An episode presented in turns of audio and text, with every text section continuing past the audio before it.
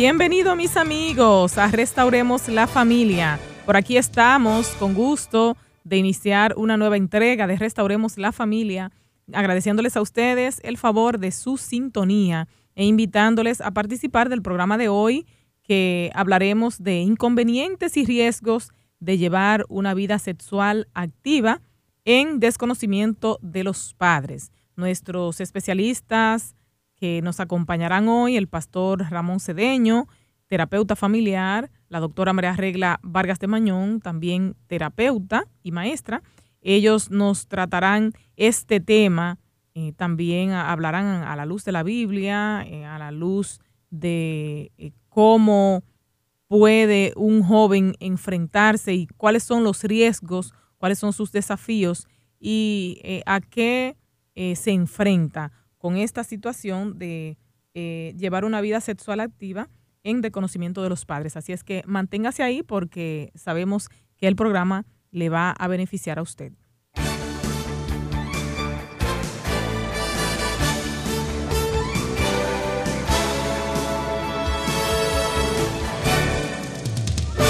Hay jóvenes que piensan que como todo el mundo lo hace, está bien.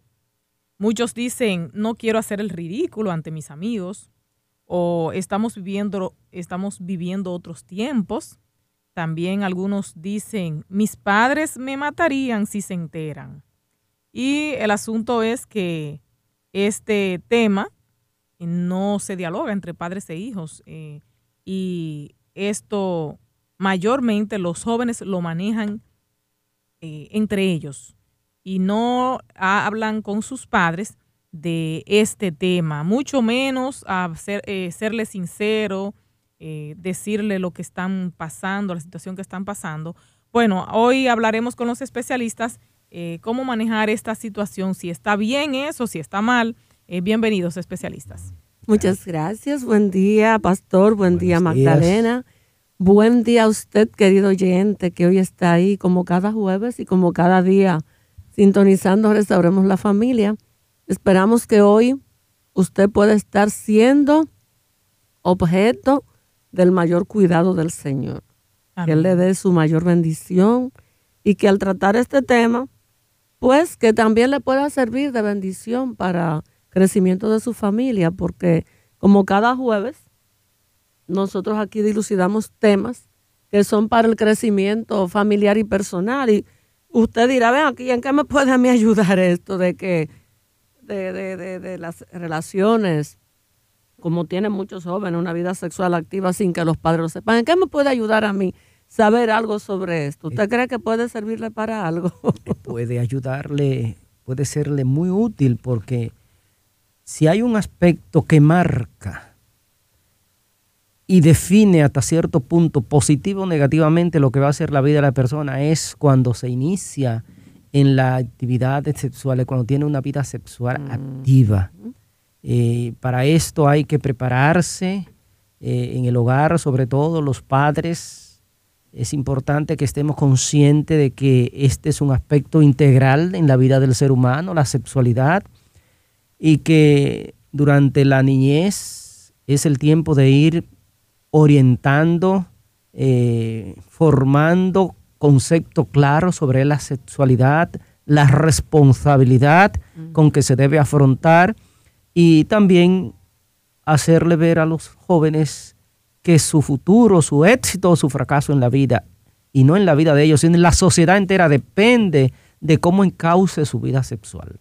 El siglo XXI nos ha tomado con una ola de jovencitos y jovencitas de 9, 10, 11 años en adelante, que ya están siendo jovencitos en cierto modo sexualmente activos.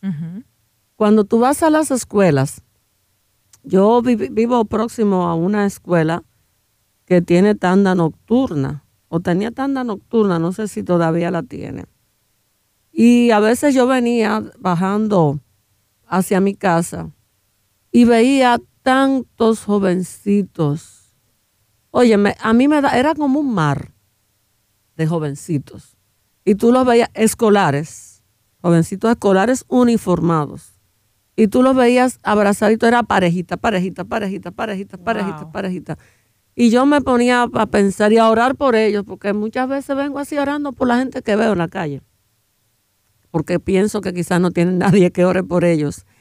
Y entonces pensaba yo, ay Señor, ten misericordia de estos muchachos, porque están como ovejas sin pastor. ¿Sabe una cosa? Es que hay muchos factores que inciden negativamente. Eh, en primer lugar, se ha destapado una publicidad a la sexualidad eh, por todos los medios. Eh, las redes sociales están saturadas, cosa que no unos años atrás no existía, por lo tanto no era una motivación.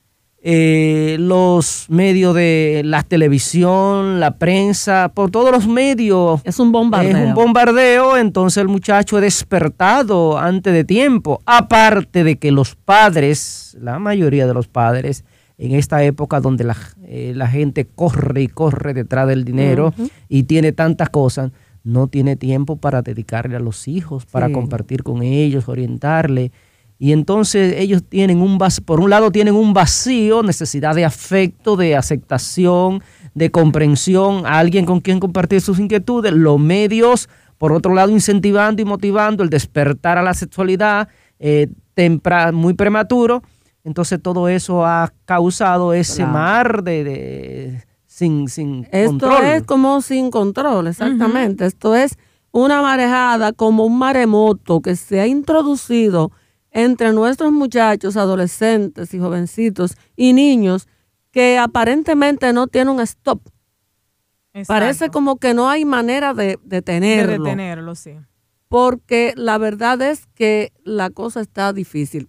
Están, como decía ahorita, como ovejitas sin pastor. Ahora, ya tenemos el problema. Sí. Nosotros somos de los adultos que estamos en esta época en la mejor disposición de orientar a ese tipo de público. De orientar no solo a ese tipo de público, sino a los progenitores de ese público, para ver qué se puede hacer para ir al rescate de esos jovencitos que están teniendo una vida sexual activa desde 8, 9, 10 años. Es increíble. Y, y no sé si algunas personas pensarán, ve acá, pero ¿y qué es lo que está diciendo eh, María Regla? Que de 8 y 9 y 10 años, sí, sí, así están. O sea, yo vengo de estar trabajando por muchos años en el sistema educativo dominicano. Y entre esos jovencitos uno ve lo que se está moviendo. Entonces, antes de las niñas formarse, ya están Casi inventando. antes de formarse. Wow. Y de hecho, hoy día las niñas se están formando a más temprana edad Sí, porque sí. hay factores biológicos y hormonales. y hormonales que están motivando a esa Ujú. formación temprana.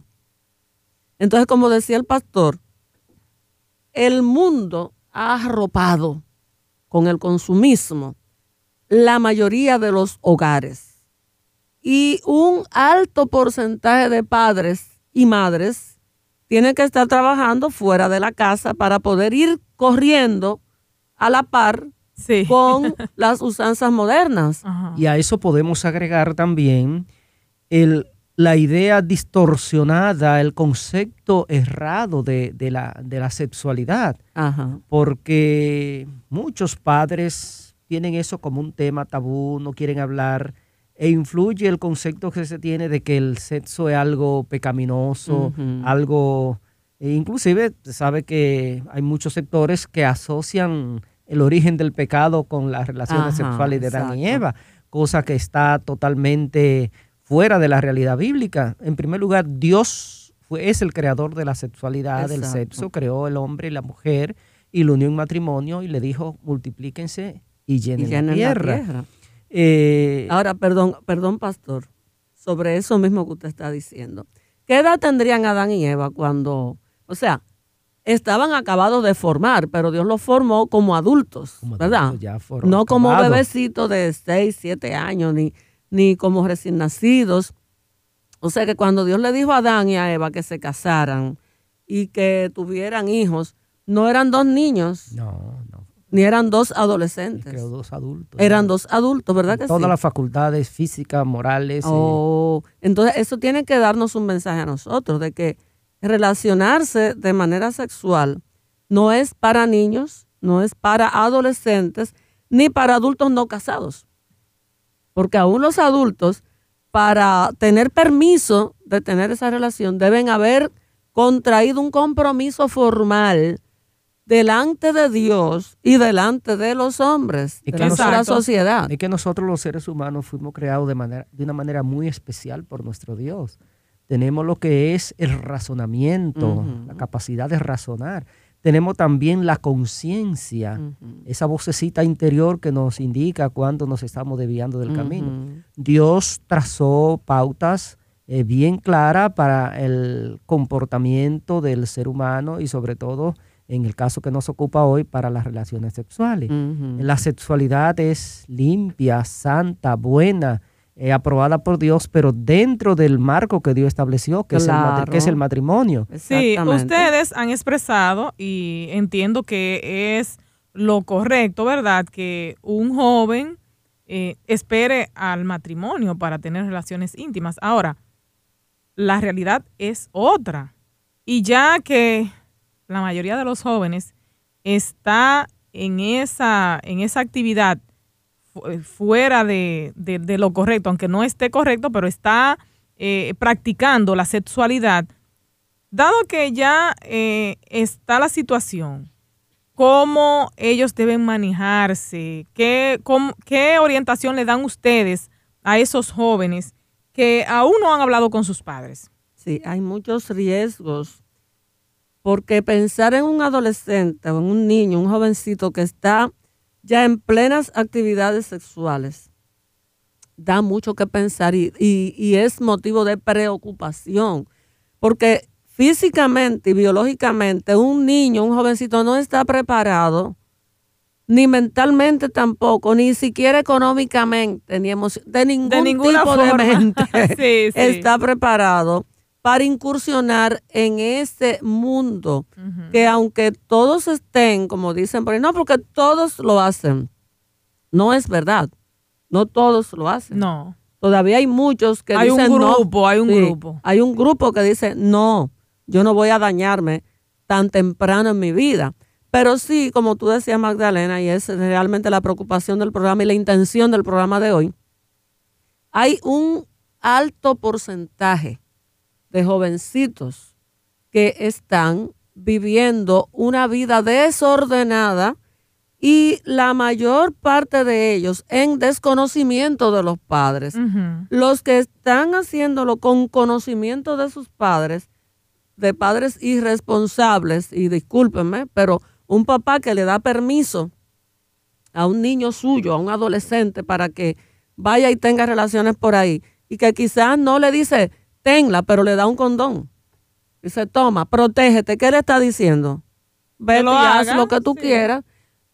es un papá, una mamá irresponsable que quizás está pensando, bueno, de todos modos lo va a hacer, pues que lo haga protegido. Pero ¿qué tal si mejor, antes de darle un condón o de darle unas pastillas anticonceptivas a la niña o decirle protégete, ¿Qué tal si nos convertimos en papás y en mamás y cumplimos con nuestro rol, con nuestro papel de orientadores, de mentores, de consejeros, guías hacia el bien hacer, que le fomentemos valores a nuestros hijos, porque cada cosa tiene su etapa y el jovencito, el adolescente, no está en la etapa para irse a buscar relaciones sexuales por ahí. La, razón principal por esta situación que se ha desbordado y otros males que afectan a la humanidad y a la sociedad, es que se ha puesto a un lado la orientación de nuestro Padre Celestial, el consejo de Dios, el que nos creó, el que conoce eh, el fin nuestro desde el principio, conoce nuestro organismo, el que quiere nuestro bien en sentido general. Él nos ha dado instrucciones nos ha puesto, ¿verdad?, hasta cierto punto límites. Es una palabra que cae pesada en muchos sectores, porque hay gente que no quiere tener límites y quiere hacer lo que le parece, pero que entiéndase que toda acción trae reacción y trae consecuencias.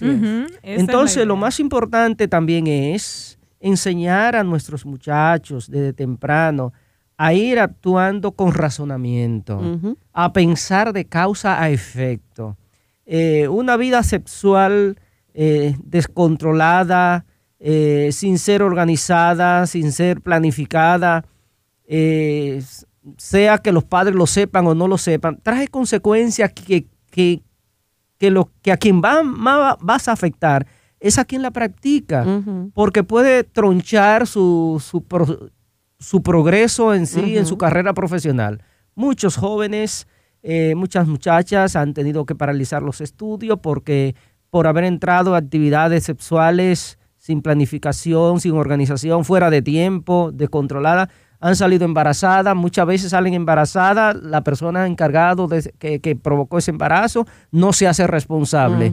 Entonces eso le crea un desajuste en su vida, tiene que parar los estudios, comenzar a trabajar para ganar algún dinerito, o igualmente el joven eh, si asume la responsabilidad, ya no puede seguir estudiando, tiene que dedicarse a trabajar para asumir su responsabilidad. Y, hay algunos que dicen, bueno, yo me protejo, yo me cuido, no voy a salir embarazada, pero ¿y qué de las enfermedades de transmisión Exactamente, ahí iba a tocar ese, tópico. ¿Cuántas enfermedades de transmisión sexual?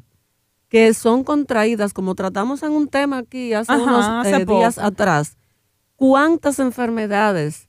Y la más fuerte de todas, el VIH-Sida, que muchísimas niñas y muchísimos jóvenes las han contraído por vivir ese estilo de vida, porque aquí en Dominicana hay un alto porcentaje de sidosos, porque la mayor parte de esos jovencitos caen en actividad sexual no planificada, no se protegen, sin el consentimiento de los padres, sin ningún tipo de orientación. Sencillamente se llevan de las pasiones y en estos días que precisamente, ay, eh, estamos en el mes del amor y hmm. entonces todo el mundo se va a amar porque se entiende en muchas esferas que amar es tener relación sexual.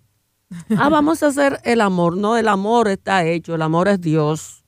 Y una manifestación de amor no es el sexo. el sexo es, digamos, la culminación, cuando ya dos personas se han, eh, han tenido un noviazgo, se han conocido, han compartido, han visto que pueden convivir juntas el resto de su vida, porque es un compromiso muy serio.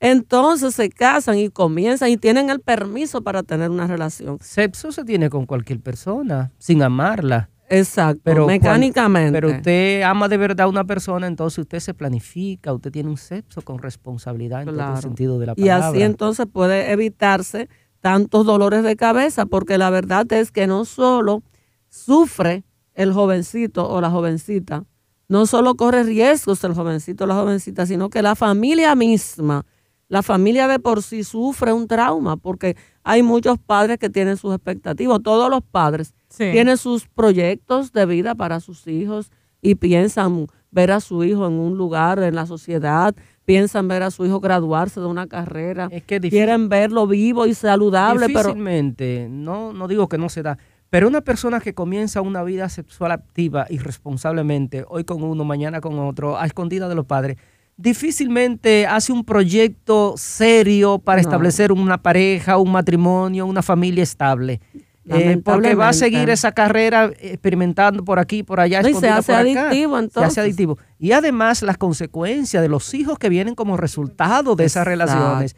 ¿Cuánto, qué persona traumada, dañada, enferma emocionalmente en todos los sentidos de la palabra? Y esa es una de las razones por la cual en nuestra sociedad hay tantas personas que viven una vida miserable, en la misma delincuencia porque no han disfrutado de un ambiente de seguridad, de amor, de protección. Que lo hagan muy temprano en su vida en actividades que no eran para menores. Bueno amigos, aquí en Restauremos la Familia, hoy estamos hablando de los inconvenientes y riesgos de llevar una vida sexual activa en desconocimiento de los padres. Les invitamos a ustedes a participar con nosotros haciendo sus preguntas llamando al 829-688-5600 si se encuentran en Santo Domingo. Si están en provincias, 809-283-00. Aquí tenemos una amiga que llama desde Barahona. Bienvenida. Dios te le bendiga, ¿cómo están? Muy bien, gracias a Dios. Adelante ¿Sabe que hace poco a mi hija yo le publiqué los amores? ¿Y qué edad y tiene? yo le decía al joven que lo que está fuera de la ropa es de él, pero que lo que está dentro de la ropa es de él, pero cuando sea la esposa.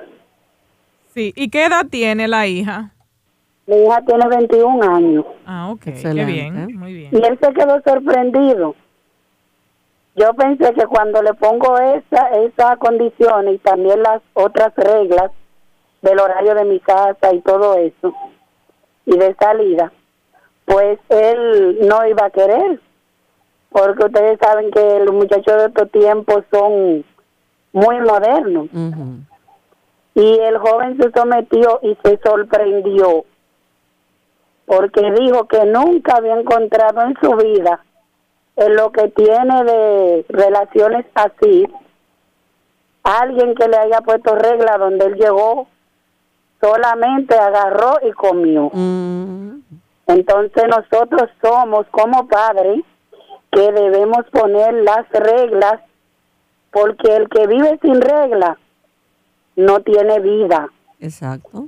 Que Dios me le bendiga y que pasen buenos días. Muchas gracias. Excelente, excelente. Eso O sea, es una madre de hoy que entiende que los valores deben conservarse. Sí, Y qué bueno que haya hablado de algo que, Sí. que es muy útil y que muchas veces se descuida, es establecer reglas.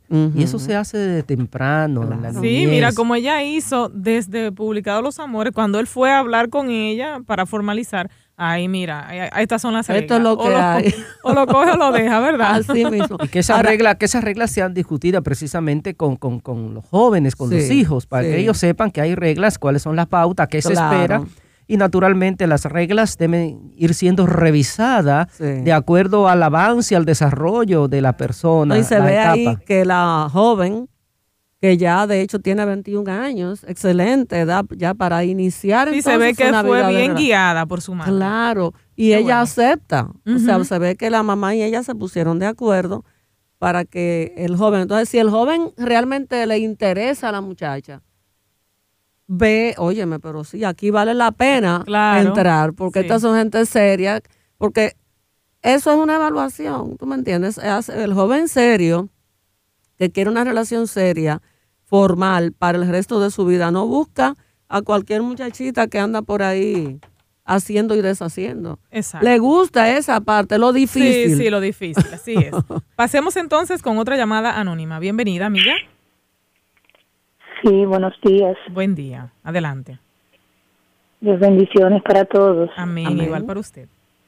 Eh, yo estoy llamando porque quizá mi, mi vida le sirva de ejemplo a muchas jovencitas.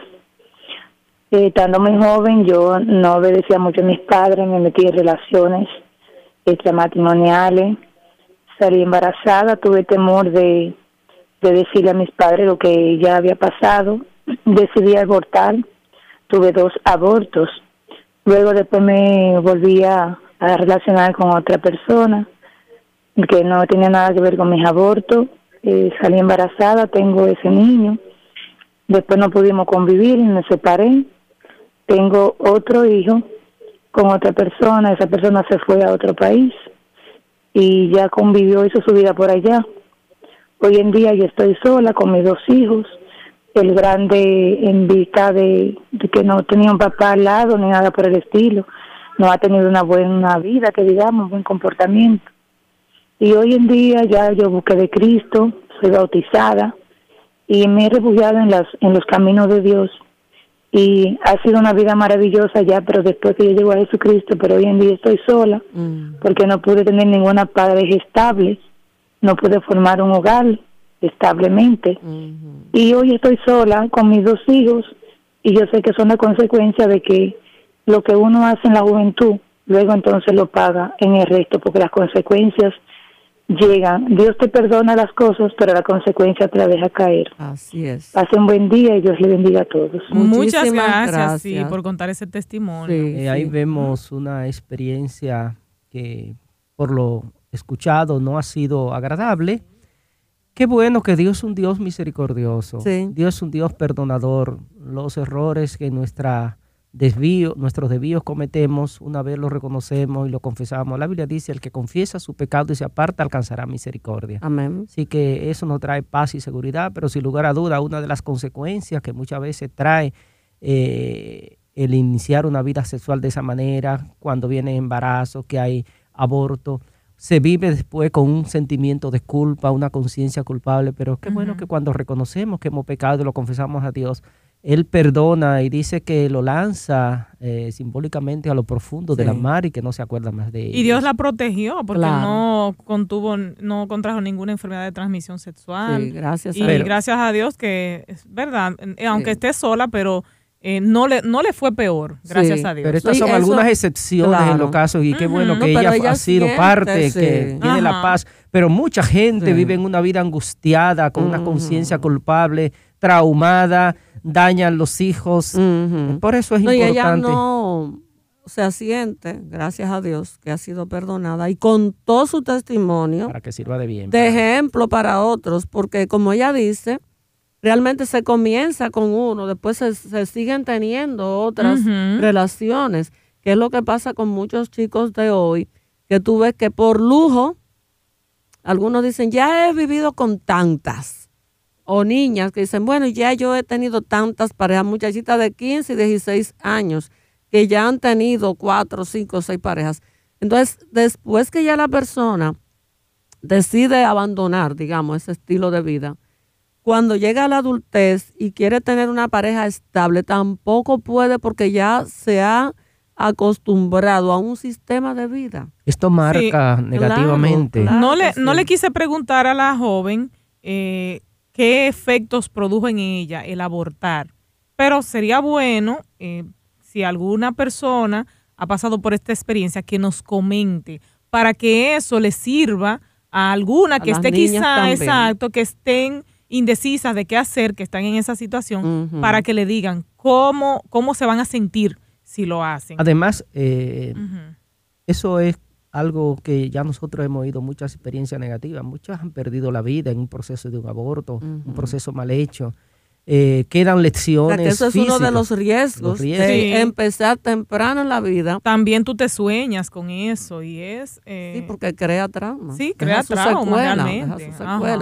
Entonces, Qué bueno es que encontremos personas que nos orienten y que nos dejemos orientar, muchachos. Déjense orientar, porque el que los orienta no es que quiere su mal. Al contrario, quiere su bienestar.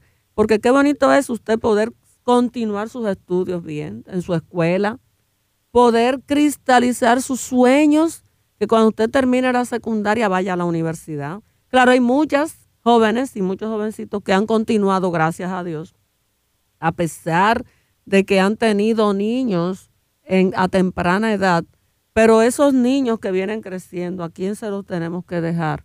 a, la a veces, entonces la abuelita o la tía o el que no tiene ni abuelita este ni tía, a un amigo, a un pariente, un vecino.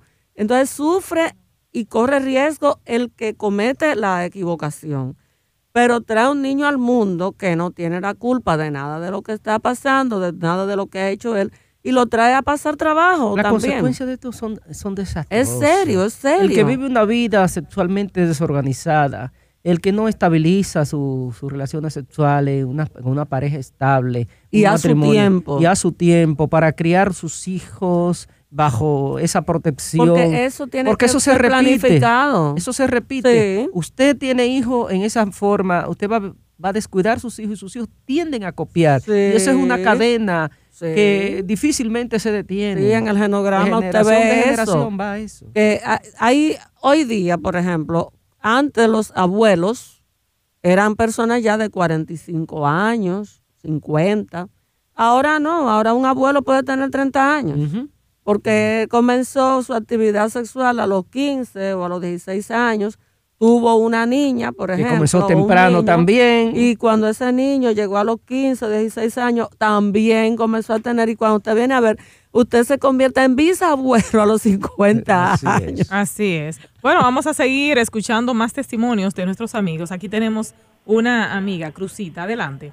Buenos días. Buen día. Yo quiero eh, darle un testimonio y a todos los padres que nosotros tenemos que guarda de nuestros hijos y que no podemos cansarnos. Eh, yo tengo una experiencia, yo tengo cuatro hijos y se puede decir que lo quería sin padre porque se llegó una ocasión que yo no era cristiana todavía y nos dejábamos, volvíamos, volvíamos a que en eso tuve tres hijos. Entonces mis hijos, se puede decir que lo quería yo sola, yo me metí a la iglesia, me bauticé y crié mis hijos para sí sola porque el padre sí le pagaba los estudios, pero después era que le costeaba todas las necesidades. Y así lo crié yo a mis hijos. Hoy mis hijos son cristianos, los cuadros son cristianos.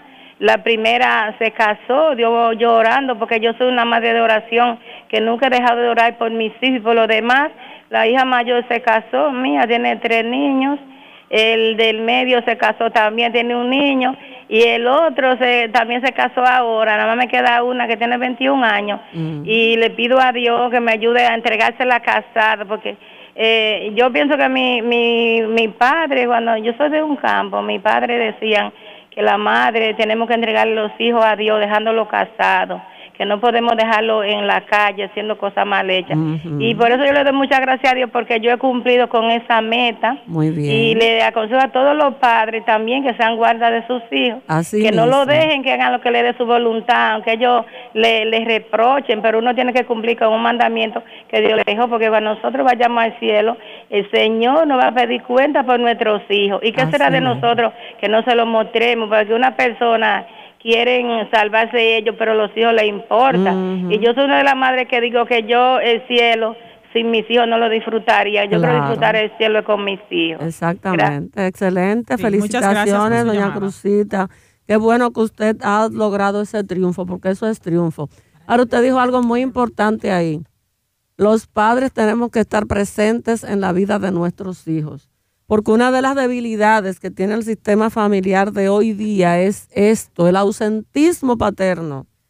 La mayor parte de los hogares está careciendo hoy día de la presencia física de los padres.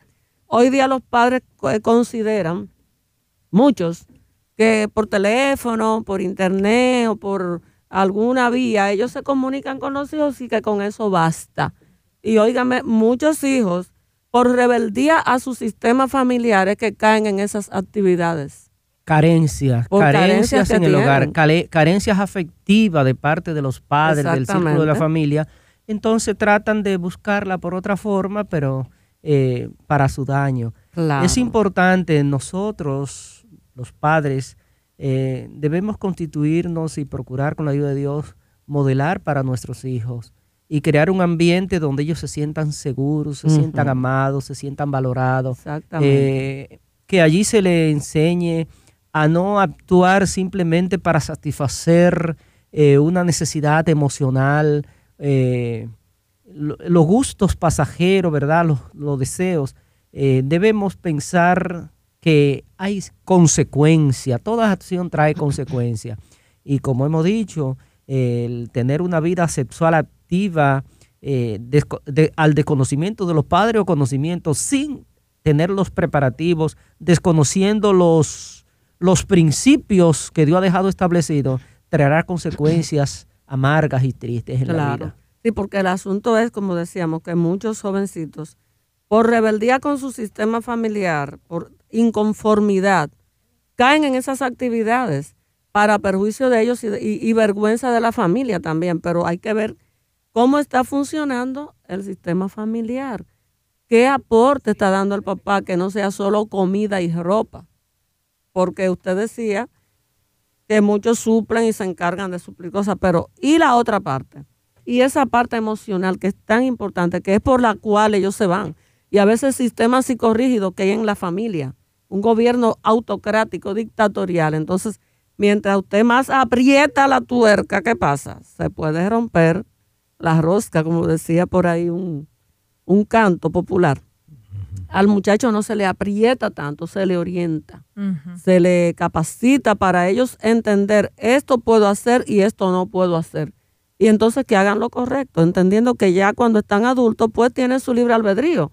Pero mientras están bajo la sujeción de papá y mamá, tienen que ser papá y mamá gobierno para eso. Si, hacer que esas leyes del hogar se, ha hecho Una buena siembra, en esos años que están bajo la tutela y el control, eh, se, le, se, le, orienta para que luego eh, puedan tener un claro discernimiento y pensar de causa a efecto y tomar decisiones más inteligentes. Bien, vamos a continuar pasando otra llamada anónima. Bienvenida, amiga. Sí, Dios le bendiga. Amén. Yo estoy llamando de Santiago. Mire, yo me casé a los 13 años y 10 meses. Tuve tres hijos de diferente matrimonio, o sea, no matrimonio, relaciones.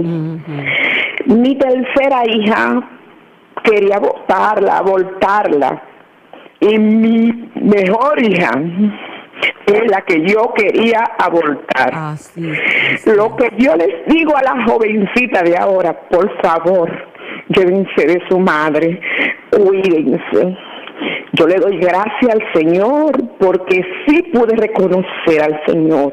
Tengo tres años que me bauticé. Amén. Y de ahí para allá mi vida ha renacido de nuevo. Amén. Yo me congrego en una iglesia de Santiago, oralmente el último día, y el que no conozca al Señor y se sienta mal por dentro, que reconozca al Señor, aunque él, como dijo la joven, cubre la cosa del pecado, que eran las consecuencias. Así es. Como quiera, usted se siente bien al final. Que Dios le bendiga. Amén. Gracias por compartir esa experiencia. La verdad, fíjese, ella comenzó a los 13 años y pico, salió embarazada eh, a esa edad. Y fíjese cómo ella se ha sentido de mal. Ay, sí. Gracias a Dios que Cristo sana las heridas en esos dos casos que han llamado acá que personas que han tenido sus equivocaciones, como muchas personas se han equivocado en su juventud, por no llevarse muchas veces de los padres. Jovencitas y jovencitos, hagan caso a esas experiencias de esas señoras que han llamado, que le piden a ustedes, jovencitos, que le hagan caso a su mamá y a su papá, porque ¿quién los ama a ustedes más en el mundo? Su mamá y su papá. ¿Qué le aconsejan su madre y su padre? Que sean buenos, que sean respetuosos, que no anden por ahí por la calle haciendo y deshaciendo, que suelten ciertas amistades, porque pastor, muchos amiguitos son los que inducen a los jovencitos buenos a hacer cosas. hay que saber con quién nos asociamos, claro. esas relaciones de amistades. Exacto, a veces los muchachos se ofenden cuando la mamá le dice, no te me juntes con fulano, porque es que los papás ven un poquito más allá, porque ven a través de la experiencia. Y una cosa positiva que pueden hacer los padres con sus hijos eh, si se ha desarrollado ese grado de confianza, de amistad, eh, conversar con ellos de los desaciertos, los errores, las equivocaciones cometidas, y para que ellos vean que realmente, aunque cometió errores, pero que no fue, hubo su momento, sus situaciones difíciles, para que sirva como de una escuela, una enseñanza, abrirle el corazón y decirle, mire, yo me equivoqué, yo no actué bien en esta por eso pasé por esta situación, hemos pasado estas dificultades. Eso debe servirle a ustedes de lección. Así que aún esas cosas malas, si no nos avergonzamos, es mejor que, que no nos avergoncemos y que podamos confesarlo y admitirlo y que sirvan de lecciones para los hijos. Sí, sí, muchas veces los hijos no hablan con sus padres porque está rota la comunicación, el vínculo, todo eso. Entonces, eh, ¿qué consejo le ofrecen a eso, esos hijos que están en esa situación? Que ellos quieren hablar con sus padres, quieren eh, tener quizá la confianza, pero no, no saben el camino. No hay esa relación. Sí. Quizá es que los padres son demasiado rígidos cuando vienen a confesarle, a decirle algo, lo que hacen es regañarlo. Eh, hablarle mal. hay que tener una actitud lo más paciente, escuchar. Una de las cosas que mejor podemos hacer es escuchar, que más bien trae cuando usted escucha atentamente a la otra persona para ponerse en sus zapatos, para comprender, para saber cuál es su necesidad, cómo lo va a orientar. Usted dele su tiempo, que los muchachos escuchen. Están deseosos de que alguien lo escuche. Si entienden que lo están escuchando sin condenarlo, sin recriminarlo, van a abrir su corazón y usted en su momento oportuno, con mucho tacto, con mucho amor, va a ir dando las direcciones. Sobre todo, pídale al Señor la paciencia y la sabiduría, porque si no estamos acostumbrados a eso va a ser difícil, pero con la ayuda de Dios es posible. Sí, ahora los hijos muchas veces no se atreven a acercarse a los padres porque el papá no le muestra el rostro de que su puerta está abierta. Ahora, ¿qué puede hacer el hijo para lograr que su padre le abra la puerta? Muchos padres carecen de la simpatía necesaria como para darle apertura a su hijo. Y de hecho, ya hemos dicho en programas eh, de los miércoles básicamente, cuando tratamos el asunto de la relación padre-hijo, que los padres debemos empezar temprano en la vida de los hijos para ganar la confianza de los hijos. Porque hay muchos padres cuando están sus hijos ya adolescentes y en estas situaciones que quisieran que sus hijos hablen con ellos, pero el hijo no se atreve porque el papá nunca le ha dado esa confianza. Ahora, ya están grandes, ya está la situación, ¿qué vamos a hacer? Puede quizá utilizar algún intermediario. Es posible que el psicólogo de la escuela porque los muchachitos ahora eh, cuando están en esas actividades pues están en escuela, en colegios. La mayor parte de escuelas tiene un psicólogo, un orientador.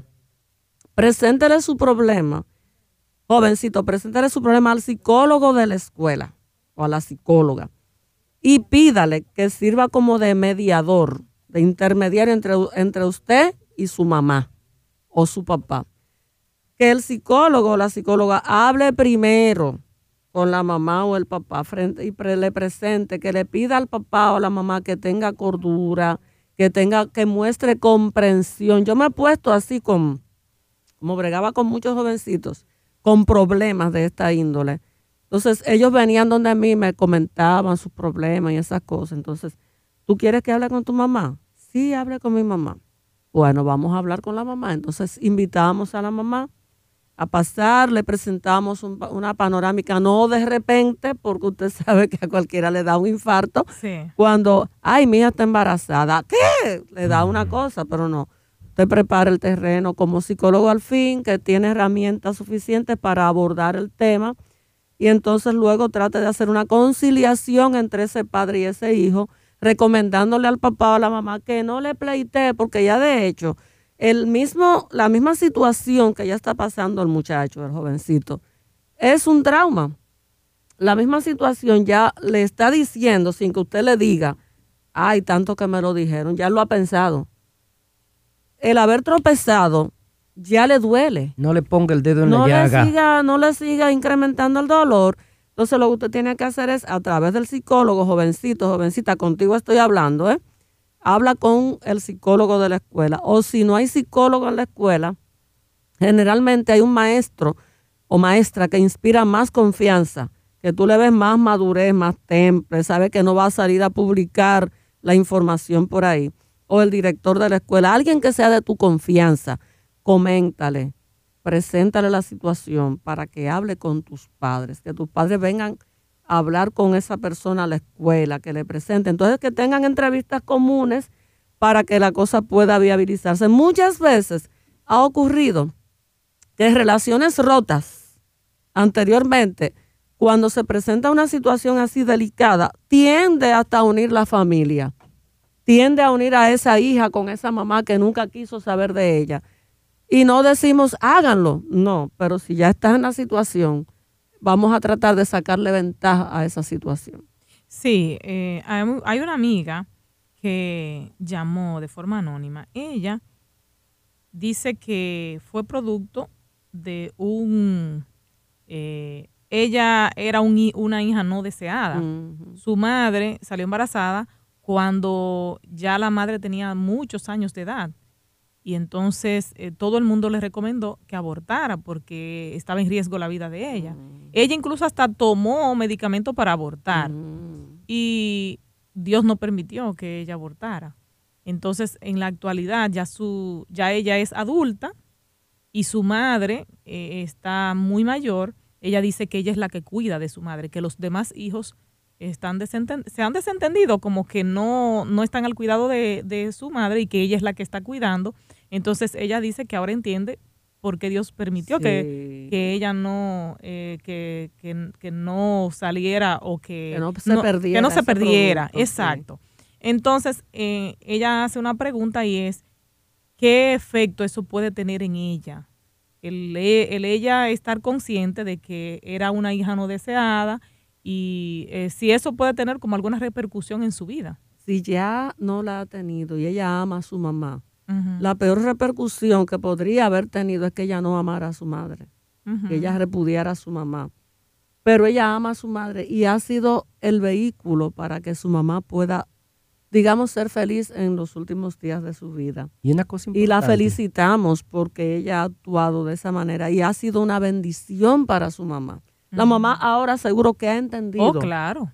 Su mamá ha entendido y quizá ella misma le ha dicho, mira eso, yo que hice esto y esto y esto y esto para no tenerte y mira ahora quién es que se ha ocupado de mí, tú. O sea, su propia madre ya tiene que haberse arrepentido mil veces de haber intentado eso que intentó y tiene que haberle agradecido a Dios más de mil veces porque su niña no murió. Y qué bueno que ella entiende algunas razones. No justificamos el intento, pero eh, eh, existían algunas razones que indujeron a esa mamá a, procurar el aborto.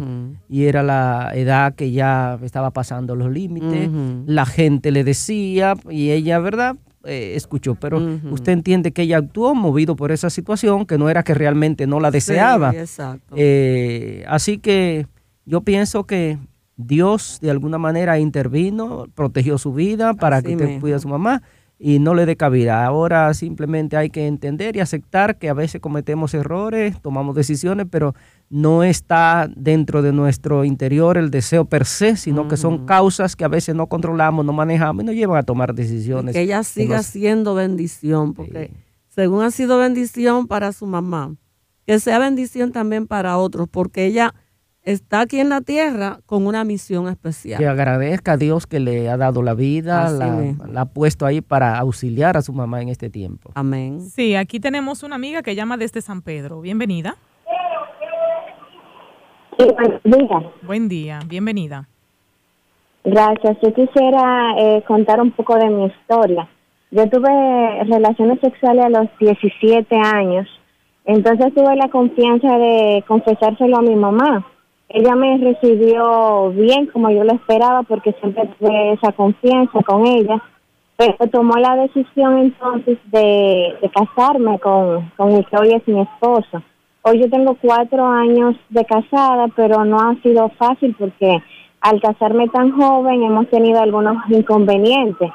Eh, me he preguntado en el transcurso de esos cuatro años si estuvo correcto que mi mamá haya tomado esa decisión, porque aunque ya tengo cuatro años y estoy eh, con mi matrimonio todavía porque quiero a mi esposo. Eh, fue mucho lo que tuve que pasar para madurar. Bueno, no vamos a decir, eh, emitir un juicio si estuvo desacertada o acertada.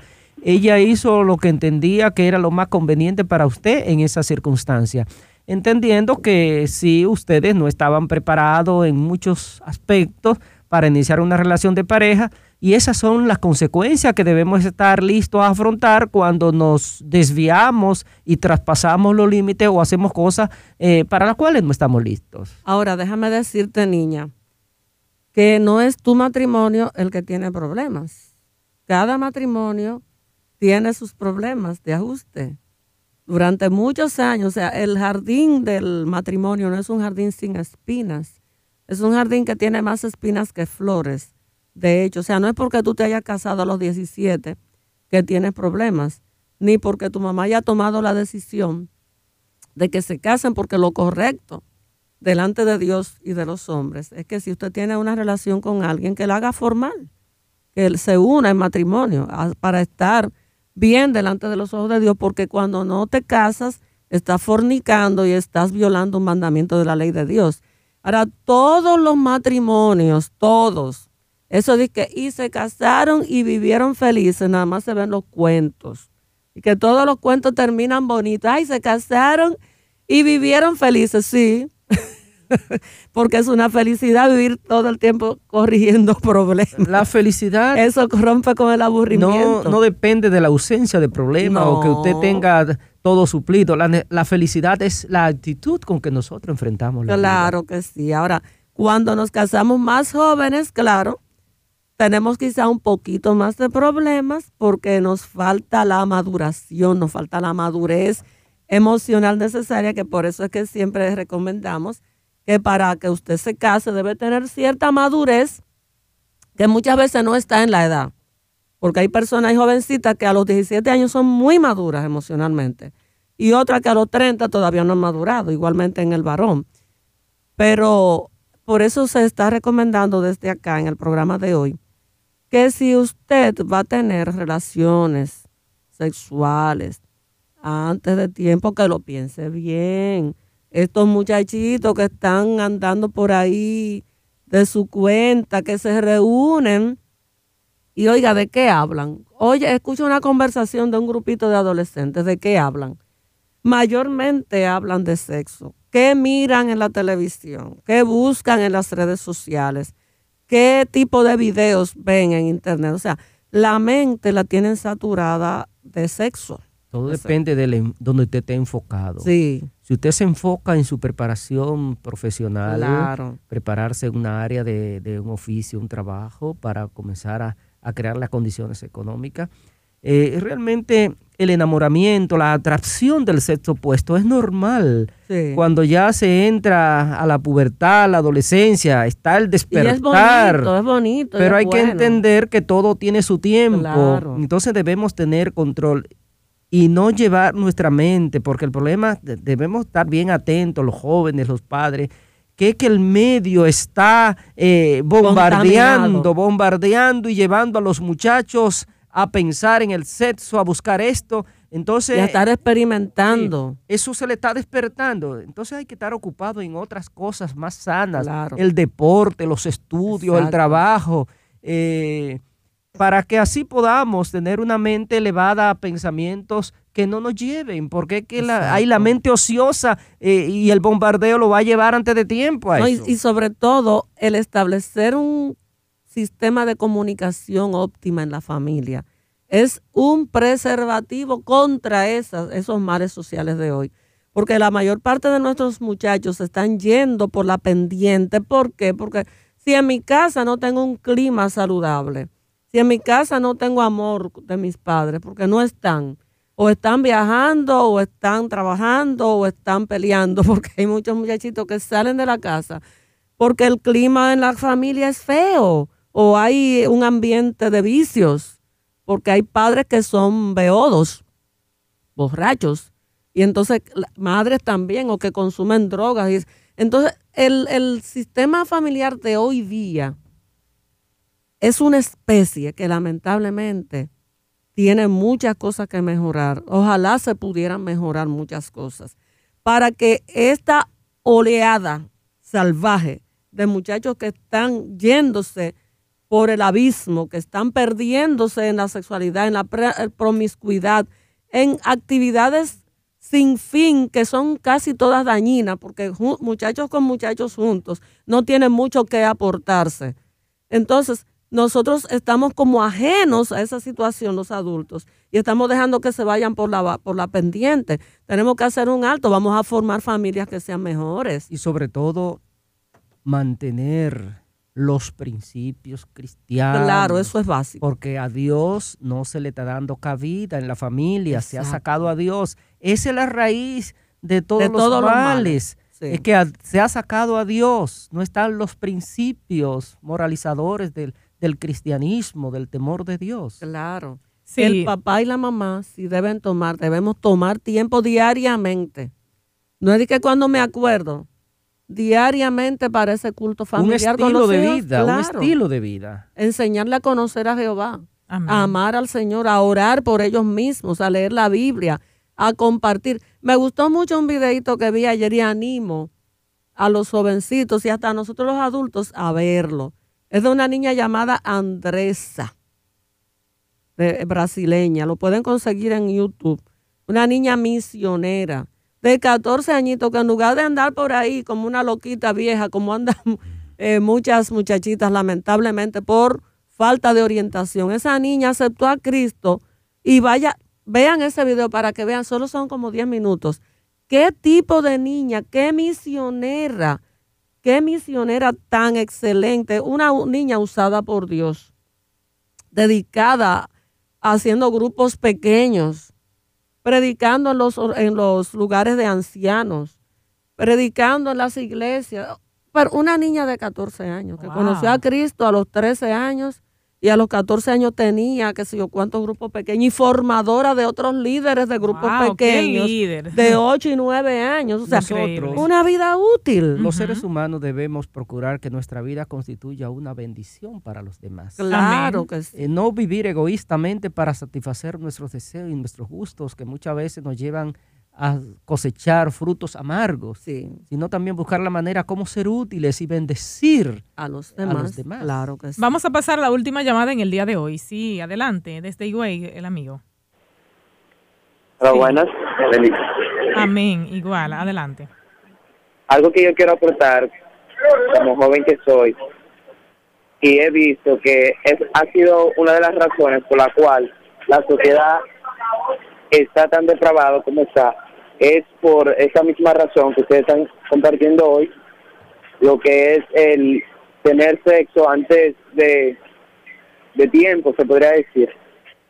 Y yo quiero invitar a los jóvenes que estén enfocados en lo que es la preparación para crear una familia antes de entrar en ese en ese círculo y eso es lo que quiero aportar al programa. Bendiciones y gracias por todos los temas que ustedes comparten. Muy bien. Gracias a ti también por comentar. algo importante ha dicho este jovencito.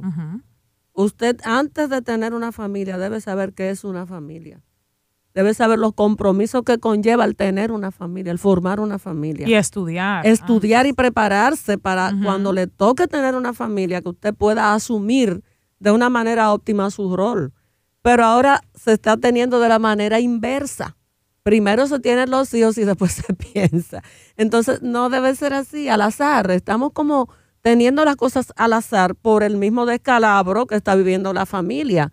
Mi familia de origen está descalabrada, entonces ¿qué, yo, yo voy a tener mañana? Una familia descalabrada. Pero eso no es una excusa. Y eso no es lo que Dios quiere para nosotros. El plan de Dios con la familia es el plan más sublime, más hermoso y más importante, porque la familia es la que va a formar los ciudadanos y ciudadanas que van a morar en la patria celestial, en la gran familia de Dios. Amén. Y si ahora lo que estamos haciendo es un disparate, ¿qué va a pasar? No vamos a ir, entonces Dios quiere que tengamos buenas familias para que podamos ir a morar con los santos en el cielo. Un plan del enemigo es precisamente eh, llevar a la gente a tener un sexo libre y responsable para desarticular la familia, la sociedad porque la sociedad depende de lo que sean sus familias. Exactamente. Y las familias se forman cuando un hombre, una mujer, dos personas de sexo diferente, un hombre y una mujer, entiéndase, unen su vida delante de Dios, delante de los hombres, en un compromiso de amor. Amén. Bueno, amigos, aquí en Restauremos la Familia, hoy hemos tocado este tema interesante de los inconvenientes y riesgos de llevar una vida sexual activa en desconocimiento de los padres. Esperamos jóvenes y chicas, chicas y chicos que están en sintonía, que eh, puedan poner en práctica todos estos consejos. Hemos escuchado muchas experiencias de personas que han llamado y también los sabios consejos de nuestros especialistas. Agradecemos al pastor Ramón Cedeño, terapeuta familiar, y la doctora María Regla Vargas de Mañón, también terapeuta de familia, les agradecemos por sus sabios consejos. Y Magdalena Taveras les invita a mantenerse en nuestra sintonía. Bendiciones.